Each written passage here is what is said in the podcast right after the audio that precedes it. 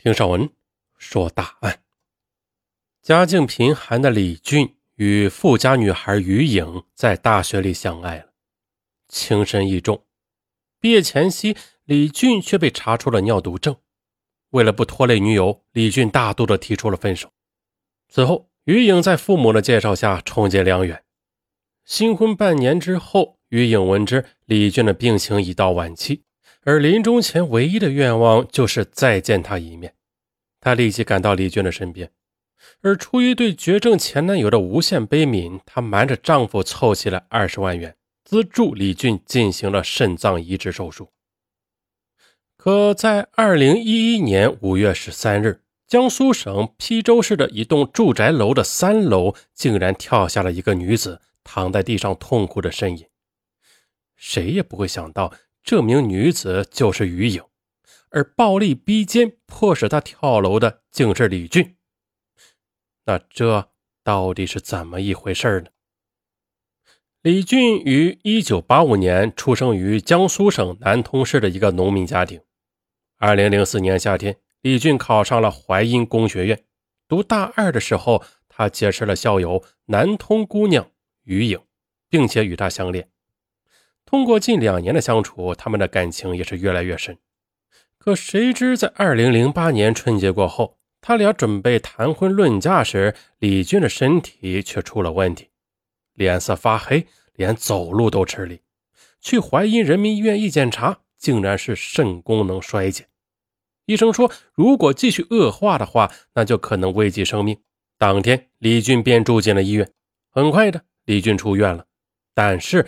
病情也很快的又复发了，并且不断反复，像梦魇一样的疾病让李俊心头的阴影一点点加重。他最忧虑他和女友的未来呀。于颖的父母做生意，家境非常好，本来两人之间就有着很大的差距，可是现在呢，又是雪上加霜。如此一来，他的父母如何能接受他呢？一天，一个病友告诉李俊。这种肾功能障碍不能逆转，最终一定会发展成尿毒症的。果然，几天之后，那个病友就去世了。这件事对李俊的震动相当大。他想，既然生命随时都可能失去，那为什么要耽误于颖呢？倒不如现在就让他离开自己，这才是真心实意的爱他呀。于是，二零零八年六月二十三日晚上，李俊向于颖提出了分手。于颖，她眼圈红着说：“今后无论走到哪一步，我都心甘情愿。这事儿，你以后不许再提。”二零零八年七月初，于颖大学毕业后，在亲戚的介绍下，与邳州的悦来食品公司签订了应聘合同。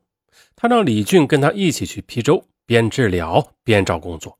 但是李俊不同意，说父亲已在老家给他找好了一个有名的中医，他必须回老家。于是，于颖想先陪他一起去南通看病，可李俊还是异常坚决的回绝了。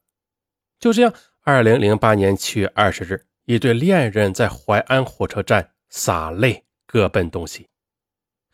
回到邳州之后，于颖放不下男友，一遍遍的给他发短信，希望他改变主意。然而，他苦苦等来的回复却是：没有了健康，跟你在一起，我会自卑压抑。也许会死得更快。于颖伤心的哭了，她觉得那曾经山盟海誓的爱情，在现实面前只能化作回忆了。不久，于颖上了班，此后她还是忍不住要给李俊发一些短信，但李俊竟然不再回复一个字。二零零八年十月，于颖托一个南通的客户打听李俊的情况，打听到的结果居然是。李俊的病情并没有出现恶化，还在一家服装企业上了班。听到这个消息，他的心情这才渐渐的平复下来。一直到了二零零九年的年初，于颖的父母托人给女儿介绍了一个名叫刘开雷的二十七岁男孩。刘开雷毕业后承接副业，经营一家广告公司。当时于颖本来只是想应付一下父母的。谁知道与刘开雷接触几次之后，就被他的坦诚打动了。刘开雷对相貌出众的于颖更是爱慕不已呀。渐渐的，他接受了这份新的感情。二零一零年四月，于颖和刘开磊结了婚。婚后，刘开磊对妻子更是呵护有加。于颖觉得快乐而幸福，就渐渐的把李俊的那份爱情深埋在了心底。二零一零年七月十二日，于颖突然收到李俊发来的一条短信：“我听说你结婚了，真心的祝福你。我其实也不愿意打扰你的，但是今天我的生命要到尽头了，我只想再见你最后一面，没有遗憾的离开。”于颖，她颤抖着手拨通了李俊的电话。原来几个月前，李俊的病况急转直下，目前双肾已基本失去功能。医生说，只有做肾移植一条出路了。因为家庭贫困，他对花二十万元做肾移植根本就没有考虑，只能等死。听完这番话，于英黯然神伤。毕竟曾经跟他相爱过，现在。他已经处于生命的绝境，而自己却徜徉在幸福的感觉里。这巨大的反差让他伤感的几乎透不过气来。最后，他答应了他的请求。于颖怕被误会，她没有把这些告诉丈夫。二零一零年七月十六日，她以出差为借口去了南通，见到了正在医院做透析的李俊。李俊表现得很平静。就让这一幕留在我的脑海里吧，我死而无憾了。于颖流着泪说：“不要这样绝望，一切都会好起来的。”告辞时，李俊的母亲马菊英把于颖送到了病房外，拉着她的手失声痛哭：“你别看他好像什么都无所谓，其实他是装出来的。一到夜里，他就偷偷的哭，他做梦都想做手术。”我和他爸真是生不如死。于颖听罢，震撼不已。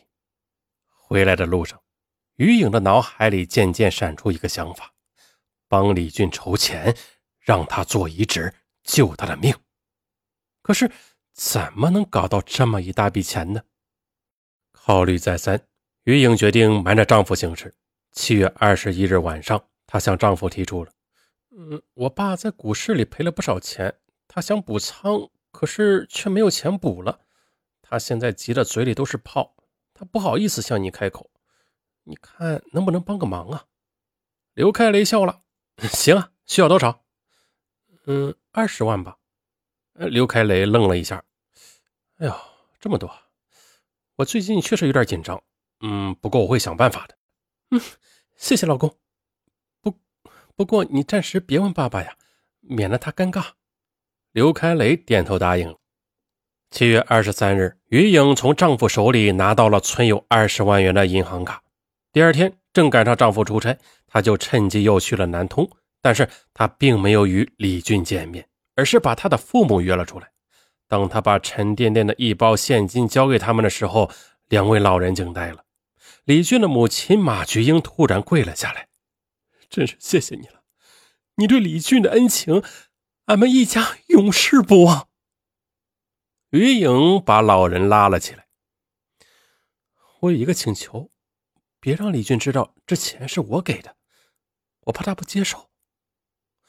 李俊的父母同意了，他们最终商定啊，就说李俊的父亲的一个同学曹某在广州发迹了啊。他回乡之后，听说李俊生病了，就主动借钱给他们。后来为了稳妥起见，没过几天，于颖便向父母坦白了这件事。于颖的父母听罢，又气又怨，但事已至此，他们也只好答应替他担当下来。再说李俊这边啊，他并没有怀疑父亲的话，对生命的渴望与憧憬已经使他无暇顾及其他了。随后，李俊的父亲、母亲和妹妹同时为李俊做了配型。幸运的是，李俊的父亲和李俊完全相合，可以称为共者。二零一零年八月十六日下午两点，李俊在南通大学附属医院顺利的移植了父亲的一只肾脏，父子平安。激动无比的母亲马菊英赶紧给于英打电话，报告了这个好消息。于颖的心里也感到万分的欣慰和轻松。随后，李俊的身体逐渐的康复了。